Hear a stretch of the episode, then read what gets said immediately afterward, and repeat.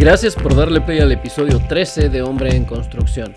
Hoy en la mañana iba escuchando un video tipo ensayo sobre un videojuego y en él se hablaba mucho sobre como la temática principal por lo menos para el personaje principal, la temática que era como el arco que se le estaba dando a la personalidad del personaje, a los cambios que estaba teniendo como un tipo de crecimiento como persona, como personaje en general. Y que se trataba mucho de la aceptación, que era como el irse aceptando de la forma que es, de la forma en que actúa y el poder ir mejorando sobre las cosas que no le gustan del mismo personaje y que empieza a no simplemente desecharlas, sino que crece con eso que no le gusta de él mismo y comienza a tomar acciones para pues tratar con esas cosas que no le gustan del personaje, con esas actitudes o esas motivaciones que tenía y que le permite justamente llegar a eso, a un crecimiento de personaje. Y me dejó pensando justamente en ese mismo tema de la aceptación propia, en esta parte de cómo nos vemos a nosotros mismos, en el cómo nos relacionamos con las demás personas y en el cómo lidiamos con esas cosas que a lo mejor no nos gustan mucho de nosotros mismos o que son cosas que a lo mejor otras personas nos han apuntado alguna vez o que nos han marcado, que nos han dicho, que nos han expresado, que nos han acusado de que somos de X o Y forma. Y pues eso, el cómo lidiamos con esas cosas el cuando ya llegamos a un punto en el que decimos, ¿sabes qué? A lo mejor es cierto que tengo esta actitud que pues a mí también me desagrada. Y cómo llegamos a ese punto en el que decimos, ok, tengo que lidiar con esto, tengo que hacer algo al respecto y no quedarme en el, pues así soy y ya no voy a cambiar, sino justamente el decir, ok, quiero mejorar, quiero que dejen de ver esa actitud en mí, o insisto, más que nada en estas cosas que nosotros mismos vemos y percibimos de nosotros y que no nos gustan y llegar a ese punto en el que comienzas a trabajarlo ya sea de forma consciente o simplemente que por las cosas de la vida que te están pasando, que vas poco a poco trabajando en algo que no te das cuenta hasta que después llega un día que te das cuenta de, oye, creo que no soy igual a como era hace cinco años en esta cosa específicamente. Y es que lo asocié mucho, pues justamente a, esto, al podcast, que me quedé pensando en el, pues mira, yo lo estoy tratando de hacer justo como un tipo experimento, el poner ahora sí que en el aire, ahora sí que al público, que pues estas formas de pensar que tengo, estas ideologías, estas opiniones que tengo, con el afán de pues recibir, no sé, la opinión, las ideas, más importantemente las experiencias de otras personas que lo viven desde otro punto de vista para pues de repente crecer como persona, para a lo mejor cambiar esas formas que tiene uno de pensar o esas opiniones que tiene uno respecto a algo en específico. También lo asocié con el tema de estos episodios pasados que pues hablando de lo trans, es esto de pues aceptarte como eres, aceptarte como tú te ves, que me parece que sí lo dije desde ese primer episodio en el que se tocó el tema, que creo que es algo bien importante el hecho de que tú te aceptes como eres, que creo que no necesitas o no deberías necesitar que un segundo, un tercero venga y te acepte por lo que tú eres, que te acepte por lo que tú te consideras que eres. Debería ser más bien como, sabes que con que tú estés a gusto eh, viviendo de la forma que a ti te interesa vivir, que este, expreses ahora sí que lo que sientes, que vivas de la forma que te sientas cómodo, cómoda. Ahora sí que creo que eso es lo importante ya el hecho de que un segundo o tercero te acepte o te dé la razón o que te diga, ah, sí, este, opino igual que tú, creo que ya debería de salir sobrando. Lo importante es que tú estés a gusto con lo que tú eres, que estés a gusto con cómo te sientes y pues ahora sí que si no estás cómodo con cómo te sientes, ahí es donde tienes que poner algo de tu parte y pues luchar contra eso luchar para llegar a pues una aceptación, llegar a un punto en el que estés a gusto con quién eres y ahora sí, a partir de ahí, pues tratar de a lo mejor de repente lo que te interesa es quiero que mi círculo esté a gusto conmigo, quiero que me traten de una forma especial o de una forma diferente o qué sé yo. Es más fácil el lograr que alguien te trate de la forma que quieres que te traten cuando tú te tratas ya de esa forma, cuando expresas eso. O por lo menos eso es lo que se dice, ¿no? Que ahora sí que te van a ver y te van a tratar o te van a hablar de la misma forma que tú lo hagas. Hay veces que no nos damos cuenta que tenemos algún tipo de actitud con nosotros mismos que se refleja en cómo nos tratan las demás personas. Platicaba con mi amiga a inicios de semana sobre su opinión en el episodio anterior. Y de hecho entró esta parte donde estoy agradecido con ella, porque como ya me había dicho ella antes, muchas de las cosas que yo digo en este podcast, muchas de las opiniones que tengo, ella no está de acuerdo con ellas. Y el hecho de que ella pueda decirme, mira, yo no estoy de acuerdo con esto y con esto y con esto otro, por este motivo y por este y por este otro, a mí se me hace muy chido, precisamente porque ayuda con esta parte de, como les he dicho, la intención del podcast es compartir estas experiencias de vida que tenemos diferentes personas para que alguien que no las ha tenido a lo mejor las comience a ver de otra forma que no las había visto. Y como le decía a ella, el hecho de que me dé su opinión desde esta postura de yo no estoy de acuerdo, de repente me ayuda, por lo menos en esta parte de darme cuenta de si a lo mejor me expresé demasiado mal o si a lo mejor me escuché muy ofensivo o pues este tipo de cosas. Como he dicho, pues yo la intención no es ni de atacar ni de ofender ni nada así, simplemente pues yo pongo mis opiniones y ya. Y por ejemplo, el lunes me platicaba que ella sentía que lo que yo había dicho, muchas de las cosas que yo había dicho, rayaban ya en, en un discurso de odio. Y para mí sí fue como de, ay, güey, eso ya está fuerte. O sea, yo en ningún momento sentí que estuviera expresándome así de esa forma. Ahora, el que yo diga que yo no lo sentí tampoco quiere decir que no lo haya hecho. Ahí es donde creo que entra esta parte de que pues uno tiene sus opiniones, tiene sus ideas y como le decía a ella, a lo mejor en algún momento me expresé con palabras o de una forma que pues no era la mejor, pero al final del día es esta parte de yo estoy diciendo mi opinión, estoy dando mis ideas o un vistazo más bien a pues esas ideologías que de repente pudiera yo tener, a esas opiniones. Pero como he dicho, en ningún momento con la intención de atacar y el hecho de que ella me diga que se escuche ya como que rayando en este discurso de odio, sí fue como de, ay güey, entonces a lo mejor si, si al escucharme se siente como si estuviera yo dando pues justo eso, un discurso de odio, pues quiere decir que entonces no estoy ni siquiera tan centrado como yo me imaginaba. Porque también tengo que ser bien sincero. Yo por mucho tiempo me he considerado una persona que se cree que está pues centrada. No me cargo ni a un extremo ni al otro.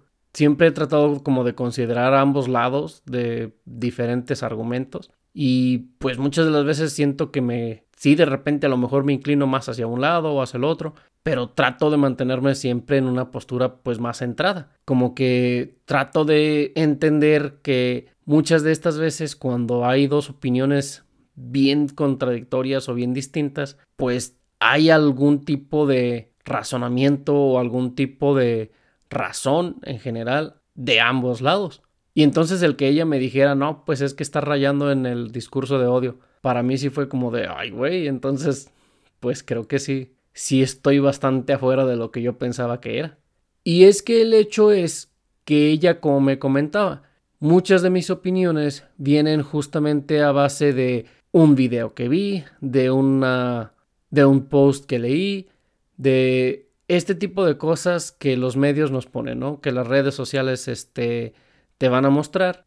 Y al final del día, por mucho que yo he tratado de como que ver, insisto, estos ambos lados, de que pues me voy a los dos extremos a ver qué es lo que dice tanto uno como el otro y de ahí ya formo yo mi opinión. Pues al final la verdad es que, como lo he dicho todo el tiempo, no he conocido yo esa experiencia de forma este, directa. Yo no tengo la forma de entender muchas de estas cosas porque no es algo que yo esté viviendo. De hecho, ahí entra también otra cosa, una sugerencia que me había hecho un amigo cuando apenas iba en los primeros episodios y de hecho desde antes, cuando apenas iba a hacer el primer episodio, que me comentaba esto de, pues te va a tocar investigar. Y yo en su momento, y pues hasta ahorita sigo con esta misma idea, de que digo, es que tampoco quiero ponerme a investigar, no quiero agarrar y que déjame pongo a leer artículos y déjame pongo a leer esto, déjame pongo a leer aquello, porque al final lo que yo expreso aquí es mi opinión más honesta, es mi opinión que pues nace justo de esto, de las cosas que he visto y insisto que yo veo tanto de un lado como del otro y esa opinión nace de esas cosas que yo he visto.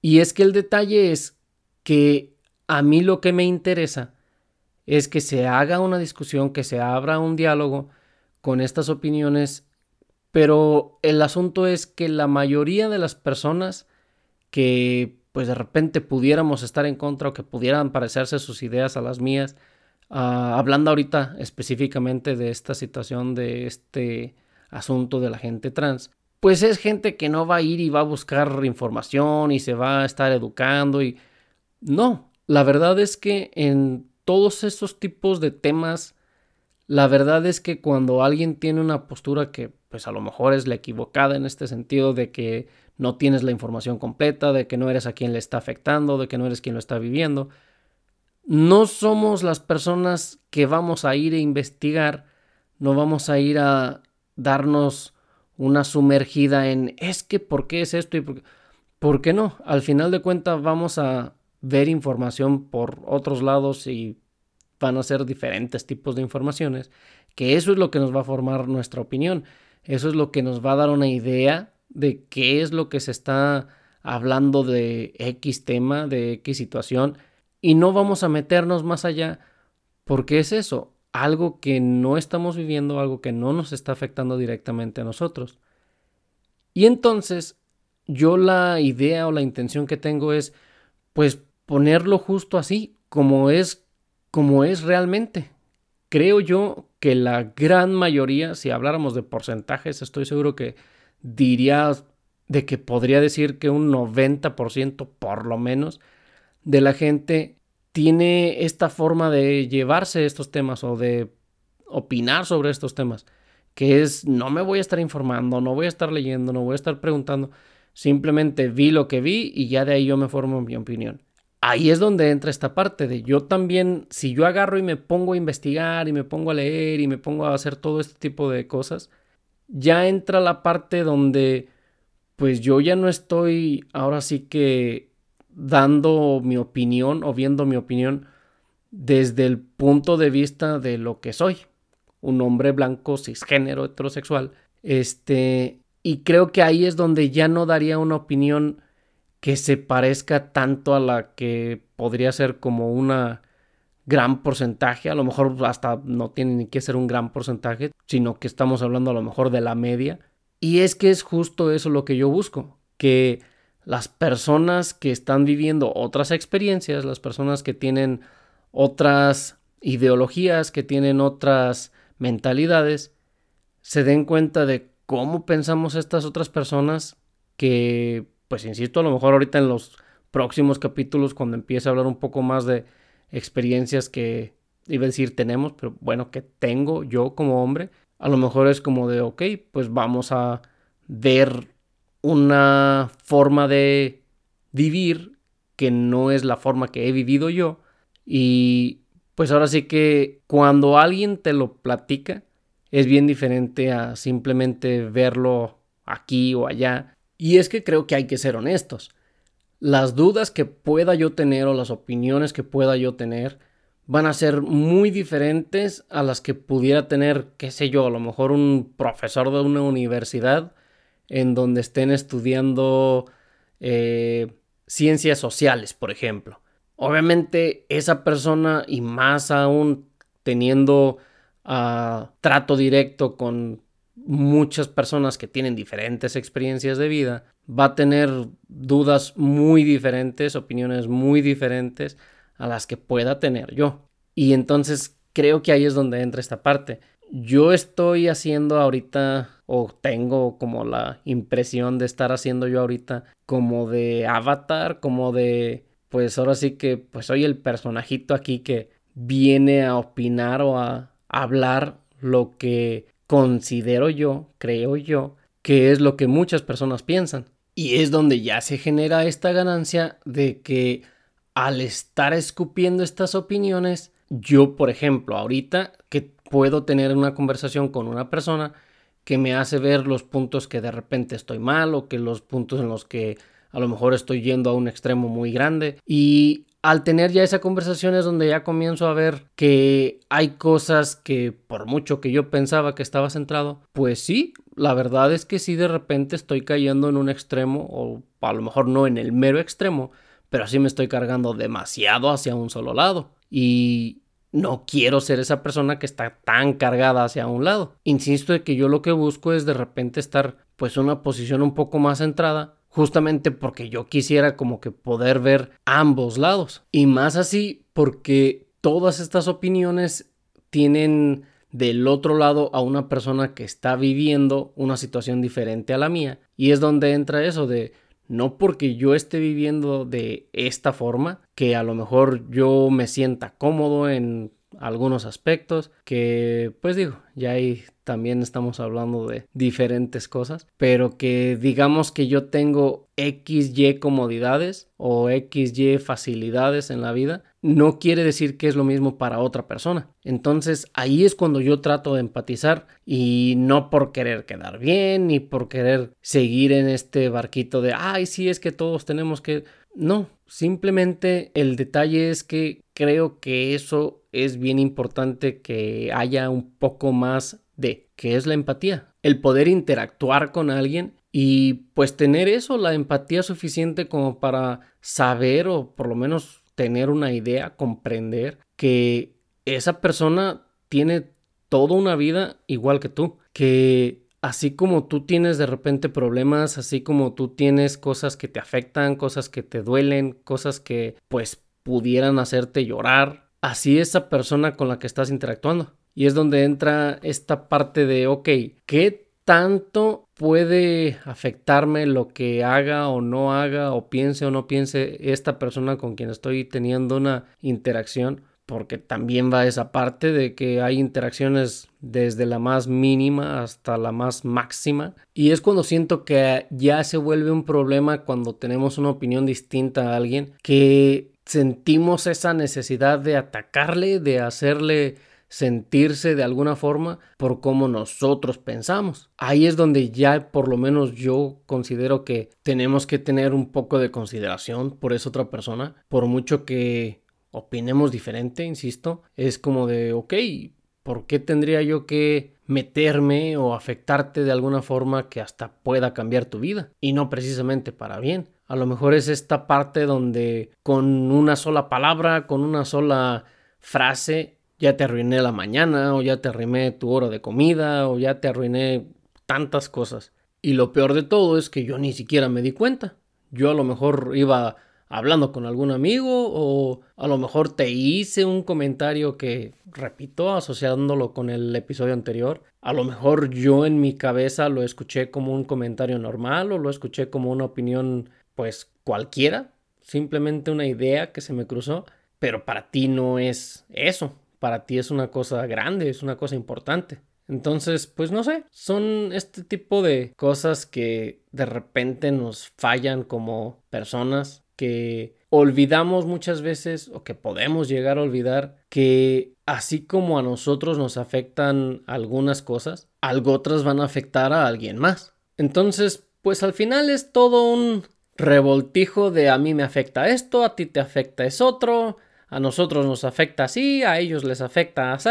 Y entonces es donde tenemos que, creo yo, tratar de arrimarnos un poquito más al centro todos. Es donde creo yo que de repente falla el asunto. Como que todos queremos esta parte donde se noten nuestros problemas, se noten nuestras batallas que tenemos con esos problemas y que como queremos que se nos ponga atención en eso, se nos olvidan que las demás personas también tienen sus propias batallas. Entonces, creo que es importante como que tratar de mantener eso presente cuando lidiamos con cosas que no conocemos. Ahora, tampoco estoy diciendo de, ay, es que no podemos hablar de nada porque todo puede afectarle a alguna persona. Ese es parte de esto. A lo que yo me refiero es al tener como presente que hay una persona que está viviendo X o Y. Y que aunque creo que es válido tener una opinión diferente a la de alguien más,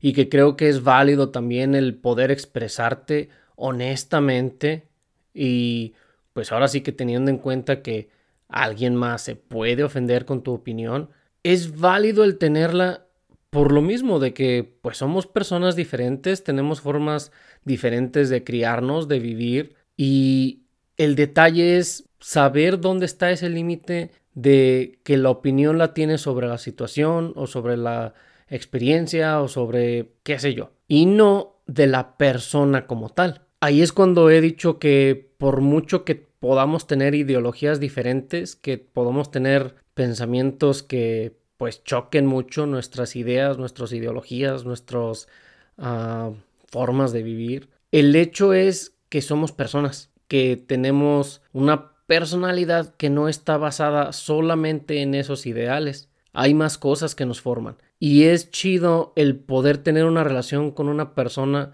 con la que no compartas estas cosas, pero darte cuenta de que aunque no compartes esas cosas, o es más, aunque estén al contrario en esas cosas, puedas tener esa relación de llevarte bien con la persona porque te agrada como eso, como persona. Es donde podría decir yo que y eso ya es para otro tema, pero es donde entra esta parte de cuando se empieza a hacer esta inclusión forzada en la que pues te ponen de repente algún personaje que quieren usarlo como para incluir a alguien, pero que su personalidad completa o su personaje completo está basado únicamente en esa cosa que quieren incluir y nada más. Como si el hecho de porque eres feminista, por ejemplo, quiere decir que entonces todo tu ser es solamente el ser feminista. No es de que tengas tus gustos de música, no es de que tengas tus gustos por películas, no es de que tengas tu gusto por algún tipo de baile, o sea, no. Es como que el, reducir a alguien o a un personaje, por ejemplo, regresando a la analogía de lo de la inclusión forzada, es reducir a que, por ejemplo, si soy gay, es solamente soy gay y ya. No me gusta la música, no me gusta la comida, no me gusta nada, solamente soy gay. Este, hola, soy Juan, soy gay. Y ya, de que descríbete en tres palabras. Ah, pues soy gay, pero ¿qué más? No, pues nada más, solo eso soy. Y pues no, no es así. Eh, tenemos ideales, tenemos pues estas opiniones, tenemos sí, muchas de esas cosas, pero también tenemos muchas otras las cosas que hemos experimentado, las cosas que disfrutamos, los hobbies que tenemos, las cosas que nos causan alegría, no se limitan a esas opiniones. Por eso insisto en que hay que recordar que cuando estemos hablando de estas conversaciones, cuando estemos hablando de estos temas, hay que recordar que en lo que estamos en desacuerdo es con el tema. Pudiéramos estar desacuerdo con la persona sobre el tema, pero eso no nos hace enemigos, naturalmente. Eso simplemente nos hace dos personas que tienen opiniones contrarias, pero que si de repente nos sentamos y hablamos, pudiera ser que hasta nos llevemos muy bien. De repente resulta que tenemos muchas cosas en común en cuestión de gustos de, como digo, de música, de cine, de actividades, que ahí es donde nos deberíamos de enfocar, porque no tenemos que ser todos iguales. Eso es lo que me ha molestado un poco de estos nuevos movimientos que quieren insistir en que si no estás de acuerdo con X o Y, ah, entonces eso ya te hace a ti una mala persona y eso ya hace que no puedas ser compañero o hasta amigo de alguien que tiene esa opinión. Creo que eso me molesta por lo mismo de que no considero que una persona se reduzca solamente a esa opinión. Somos más complejos que eso. Y de verdad, de verdad, honestamente lo creo, que podemos tener opiniones bien contrarias y aún así llevarnos muy bien. Todo eso solo para decir que recuerda que el pleito es con la idea, con la opinión, con el tema y no con la persona. Son dos cosas bien diferentes. ¿Ok? Ok. Dicho eso, había dicho que iba yo a publicar la pregunta de qué es un hombre. Y después de haber platicado ese tema más con esta amiga, me hizo caer en esto de, ok, si nos fijamos mucho en qué si en la ropa, qué si en el físico, qué si en, en muchas cosas que consideramos como de, es que esto es lo que hace un hombre. Como llegué a mencionar, por ejemplo, de lo de la ropa que ya tenemos como bien grabado de esta es la ropa de mujer, esta es la ropa de hombre.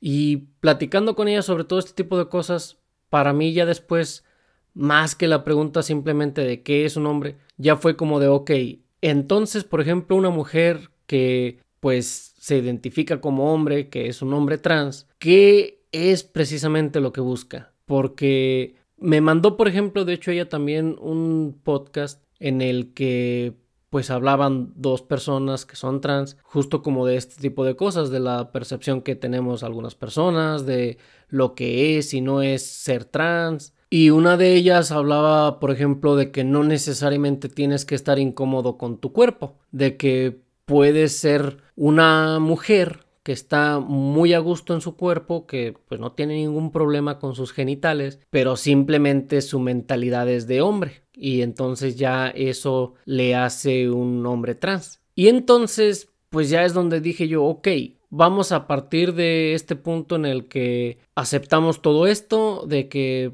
ok, pues si tú me dices que te identificas como hombre, que eres un hombre, ok, vamos a partir desde que acepto eso. Ya es donde la pregunta se hace más compleja, creo yo, porque es como de qué es un hombre. Porque platicábamos de todos ese tipo de cosas, de lo de la ropa, que ya nos impusimos a separarlo de ropa de mujer a ropa de hombre, de que nos impusimos ya este tipo de cosas donde decimos, ah, es que los hombres no se depilan las piernas, por ejemplo, o de que este, ellos no se rasuran, pueden tener barba, que las mujeres sí se depilan las piernas, que ellas no pueden tener barba, y que son como este tipo de cosas de, pues bueno, y si yo soy mujer y no me importa que me crezca la barba, o de que no me importa tener este vello en las piernas, o que qué sé yo, que pues sí, a lo mejor de repente uno lo pudiera escuchar o ver y decir así como de, no, ¿cómo va a ser que no? Pero como me decía esta amiga, y si es así, al final creo que hemos ido llegando a un punto en el que pues es más como de,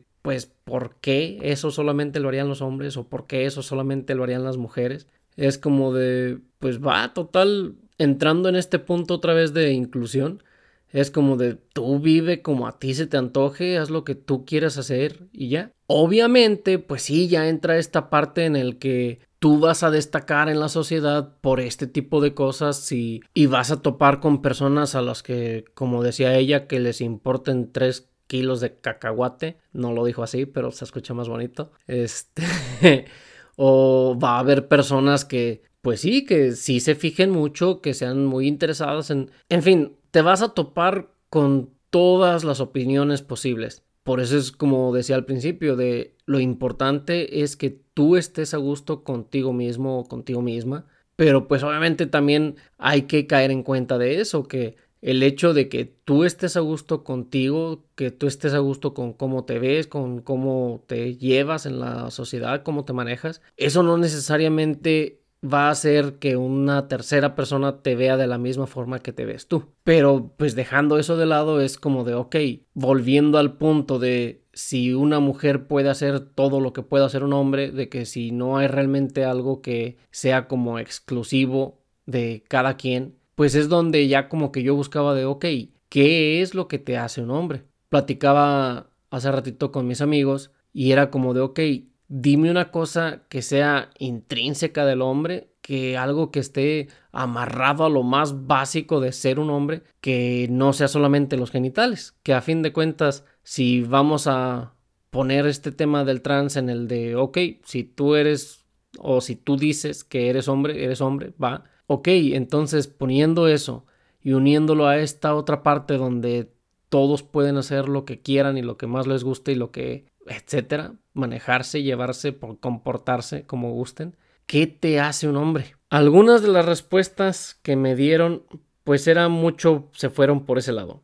Eh, me dijeron, ok, mis genitales, me dijeron uh, que grito defensa en los eventos deportivos, una de esas respuestas que va más ya por este lado de que es este emocionalmente o mentalmente ser un hombre, me pusieron la aceptación de ser secundario. Los hombres ponen las necesidades de otros por enfrente de nosotros, especialmente las de las mujeres y las de los niños. Un hombre carga con el peso psicológico de hacer que otras personas sean felices primero y eso es lo que te hace sonreír. Otra respuesta fue hacerte responsable por tus acciones, ya sea que estés bien o mal, solamente sé un hombre y acéptalo. Otra respuesta fue un hombre tiene un pene, la mujer tiene vagina. Otra fue no me importa y no me importa si lo soy o no, ¿ok? Otra fue, pues ya lo dijiste, un hombre es el macho adulto de la especie humana y tiene cualidades de líder y protector para con su gente, ah, biológicamente constituidos por cromosomas, gonadas, órganos externos y hormonas. Un trans, por más que se identifique como hombre, jamás lo va a hacer, porque no cumple con esas características biológicas y siempre va a envejecer como mujer. Entonces, un hombre biológicamente es eso y psicológicamente y socialmente va a actuar normalmente así, como un protector y un líder con aspectos masculinos fuertes, como lo son el razonamiento antes que la emoción. Son quienes cargan con la sociedad entera a base de fuerza mental, quienes toman decisiones que otros no pueden, quienes proveen a su familia. Y ahora, ¿qué pasa con esas respuestas? Este, en las que hablamos exclusivamente de lo biológico, realmente no hay mucho más que decir. A fin de cuentas, así como lo dije en los episodios, así como pues como lo ponen estas personas también, lo biológico pues está ahí. No es algo que puedas cambiar por más que quieras, hay procedimientos, hay tratamientos, pero pues lo biológico está ahí. Ahora, volviendo a esta otra parte de que no importan tus este a, órganos sexuales, no importan tus lo que tengas entre la entrepierna o en la entrepierna, qué tan redundante se escuchó eso. Bueno, eh, que no importa lo que tengas ahí, que lo que importa es lo que tengas en la cabeza, es donde ya entran estas otras respuestas de el ser masculino, el ser ah, un líder, el ser un protector, el ser estas cosas. Normalmente se nos asocia con muchas de esas cosas, o por lo menos en su momento era como esto es lo que significa ser un hombre. Es mucho o era mucho esta parte donde es que tienes que ser fuerte, es que volviendo a esa última parte de los hombres en general somos más como de razonar antes de dejar las emociones que guíen, pero, y ese pero es el importante, es que no es algo exclusivo de los hombres. Por ejemplo, yo leyendo esa respuesta de que dice que se destaca por sus características masculinas, pues como lo dije en algún otro episodio y, como se ha notado probablemente en más de alguno de los episodios, yo soy una persona pues muy sentimental, soy una persona muy, ya lo he dicho, yo me considero una persona bastante femenina, de que yo no voy a ser el vato que te topas en la calle y, y anda buscando pleito o de que, no sé, pues en general, o sea, que, que tiene estas actitudes así de macho machote. Pues no, la verdad, entre que soy una persona muy tímida, entre que soy una persona que pues soy como introvertido hasta cierto punto. Eh, soy raro en ese sentido. Tengo mi lado de ser extrovertido y tengo mi lado de... Ah, soy raro en ese sentido. Pero es esta parte de... Yo por lo menos no diría que soy una persona muy masculina. No soy un hombre muy masculino. Me ha quedado claro con las relaciones de repente que he tenido, con las amistades que he tenido, pues simplemente no hay como darle vuelta o sacarle vuelta a eso. No soy un hombre muy masculino. Entonces, ¿ahí qué pasa? ¿Ya no soy un hombre? Se habla también, por ejemplo, de dirigirse más por la razón que por la emoción. Y pues, volviendo a ponerme a mí de ejemplo, aunque he tratado mucho de dirigirme a base de razón, pues la verdad es que quiero decir que el 70-80% de las decisiones importantes en mi vida que he tomado ha sido en base a la emoción. Entonces, es donde entra esta parte. Esas cosas ya son como algo más general. Sí podrías decir, es más normal que un hombre sea así, es más normal que una mujer sea así, o no normal, a lo mejor más bien común. Pero entonces es ya donde, insisto, en que entra ya esa pregunta de, bien, si tú no tienes ningún problema con tus genitales, eres una mujer, pero no te consideras una mujer, ¿qué es lo que buscas al querer hacer esa transición? ¿Qué es la cosa que te hace decir, no soy una mujer, soy un hombre? Porque, como había dicho yo, por ejemplo, de este rango que hay, este espectro de poder ser muy masculino, poder ser muy femenino. ¿Qué es lo que te atrae o qué es lo que te hace decir soy un hombre? Si los genitales no tienen nada que ver, entonces realmente ¿qué es un hombre? Y más poniendo esta parte de si todas estas cosas son como opcionales o no que sean opcionales, sino de que son cosas que como sociedad nos hemos acostumbrado a que eso es lo común. Cuando alguien se sale de ese común o cuando más bien ya varias personas se salen de ese común, es como de, ok, entonces realmente la barba no es exclusiva de los hombres. El hecho es que una mujer también le puede crecer la barba. Y si ya ella decide no quitársela, por el motivo que sea, por la ideología que sea, pero a fin de cuentas no se la quiere quitar, eso no automáticamente la vuelve hombre. Entonces, o sea, si ya nos comenzamos a ir por todo eso, ahí es donde, como digo, ya me quedó a mí esa como duda de, ok, ¿qué es lo que busca, por ejemplo, una persona trans al decir yo quiero ser un hombre? El ser un líder, puede ser un líder siendo mujer, el tener algún tipo de privilegio, puedes tenerlo también siendo mujer. En episodios pasados ya he hablado sobre que los hombres tenemos algunos privilegios, las mujeres tienen otros. Eh, si así fuera, pienso yo que sí estaría la verdad, muy chafa de que, no, pues es que yo quiero ser un hombre porque, no sé, alguno de los privilegios que tengamos los hombres, de que, pues, ¿qué, qué tenemos de privilegios? Ok, no se me ocurre ahorita algún buen ejemplo, pero mi punto es ese, como de, por algún privilegio, vas a hacerlo por algún privilegio. Ahí siento que sería como reducirlo un montón, ¿no? Sería como de decir, quiero ser hombre o me considero hombre, me identifico como hombre por ese privilegio. Entonces, pues no creo que sea eso. ¿Qué otra cosa podría ser? El que te respeten como líder o a lo mejor algo así. Una mujer también lo puede hacer. Ahora, obviamente sé que muchas de estas cosas no es igual de fácil o igual pues no tiene el mismo grado de dificultad, por ponerlo de esta forma, para los hombres o para las mujeres. Eh, volteándola, igual para las personas que son una mujer trans, es como de, ok, si tampoco estás incómodo con, incómoda con tus genitales, es qué es lo que te hace una mujer. Si ya no importa el físico, ¿por qué tendrías que ajustar tu género para algo que si todo es un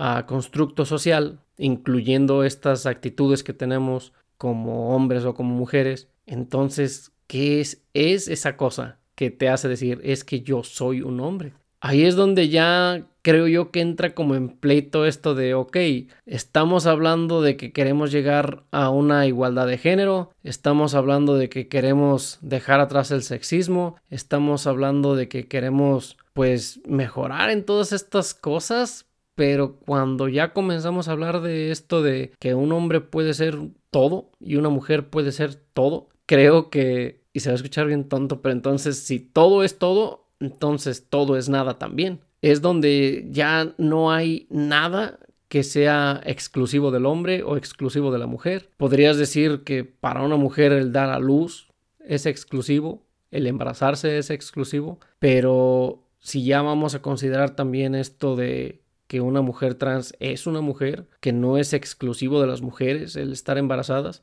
pues ok, entonces, ¿qué es lo que te hace querer ser una mujer? ¿O qué es lo que te lleva a decir yo soy una mujer, porque bien podría seguir siendo un hombre. igual al revés, bien podría seguir siendo una mujer y si estás a gusto con todo lo demás, ¿por qué llegar a la necesidad de decir soy un hombre? Porque pues insisto que ya no hay nada este endémico, intrínseco, no sé cuál sea la mejor palabra ahí, que sea del hombre. Exclusivo, vamos a usar exclusivo para no aventar palabras que ni siquiera sé qué son. Ya no hay nada que sea exclusivo del hombre, exclusivo de la mujer. Entonces, ¿qué te hace un hombre? Yo por mucho tiempo consideré varias de estas cosas que dijeron, por ejemplo, en estas respuestas. Para mí, el ser hombre es justo eso, el respetar tu palabra o no respetar, el honrar tu palabra, el ser fiel a ella, que es decir, si yo digo que voy a hacer esto, si yo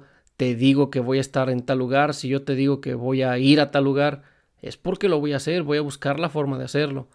De que si yo te hago algún trato y me, no sé, después me doy cuenta de que te vendí algo muy barato, es yo te lo vendí por esa cantidad y esa es mi palabra y ahí está. Yo cumplo con lo que dije. Eh, otra cosa para mí era pues como eso de la lealtad. El ser hombre era simplemente no traicionar a las personas que quieres, el ser honesto con esas personas. Parte también de lo que yo vi, pues esto del ser protector, el ser un proveedor. Para mí no ha sido como tan exclusivo de es que yo tengo que cuidar a la mujer, yo tengo que darle a la mujer, porque pues por lo menos por ese lado sí, igual, como crecí, pues ahora sí que entre mucha mujer que pues de cierta forma era independiente porque pues se manejaban ellas solas. O no que se manejaran solas sino que no tenían como que alguien que estuviera ahí con ellas todo el tiempo. Pues no es como que estuvieran limitadas. A fin de cuentas hacían lo que tenían que hacer y no necesitaron de que alguien un hombre estuviera ahí para cuidar que no les pasara nada. Para proveer lo mismo, hasta cierto punto ya también desde chiquillo yo comencé a ver esto de que las mujeres trabajaban, mi mamá trabajaba cuando yo era chiquito y pues era eso de que tanto mi papá como mi mamá ponían de su parte para proveer para nosotros. En fin, cosas así de ese tipo eran como que lo que yo decía, eso es ser un hombre, eso es lo que te hace un hombre. Pero como lo digo, a como he venido creciendo, a como he venido tratando con otras personas, más importantemente con otras mujeres, aparte de, pues ahora sí que con las crecí, mi mamá, mi abuelita, mis tías, mis hermanas, mis primas, ya conociendo a otras mujeres fue ir viendo pues esa perspectiva de, pues, ok, muchas de estas personas que conozco tienen todo eso que yo considero algo que hace a un hombre. Entonces, pues ok, que es como algo que podría decir yo es exclusivo. Y como digo, fue más para mí ahorita durante esta semana como que quebrármela en estar pensando de, ok, ¿qué podría ser? Porque, pues insisto que tuve esa plática a inicios de la semana y pues sí me cambió como un poco ese chip de realmente puedes hacer lo que quieras y ya es donde como que me entró esa crisis de, oye, ¿y entonces qué soy? ¿Qué me hace hombre? Aparte de los genitales, ya si nos vamos a dejar eso a un ladito, como de, pues, ¿y entonces? ¿Qué es esa cosa exclusiva? Y yo sé que ya ahorita ya pregunté eso como un montonón de veces, pero pues es que es eso, en serio sí me dejó trabado en mi cabecita de ¿qué es? ¿Qué te hace hombre? ¿Qué te hace llegar a ese punto de sí, él es un hombre? Porque pues digo, me puse a pensar como de, ok, ¿qué podría decir yo que es algo muy de la mujer? Y otra vez, quitando todas estas cosas que estamos tan acostumbrados a que, ah, es que eso es de mujer, que si el pelo largo, que si las uñas pintadas, que si este tipo de cosas. Es como de, pues realmente, pues está difícil. Yo, por ejemplo, podría decir, ok, usando esos dos ejemplos, pues yo he traído el pelo largo, yo he tenido las uñas pintadas, entonces, ok, vámonos más allá y comienzas a buscarle y es de, pues no, realmente no he podido ahorita, durante toda la semana lo estuve pensando y no he llegado a una cosa que pudieras decir es exclusiva del hombre o es exclusiva de la mujer. A fin de cuentas, los dos tenemos esa afinidad a todas esas cosas que pudiera en general uno ser más adepto a alguna de ellas, sí, pero no lo hace exclusivo de. Todos tenemos la capacidad, simplemente que pues en algunas personas es en mayor o en menor cantidad. Y entonces eso es lo que como que me hace cuestionar esta parte de como hombres vivimos esto, como hombres vivimos aquello. Es cuando pues ya se torna en un la mayoría de los hombres o en general los hombres vivimos o nos sentimos así porque pues sí, al final del día y digo, eso sí es algo que tengo claro, obviamente, desde un principio.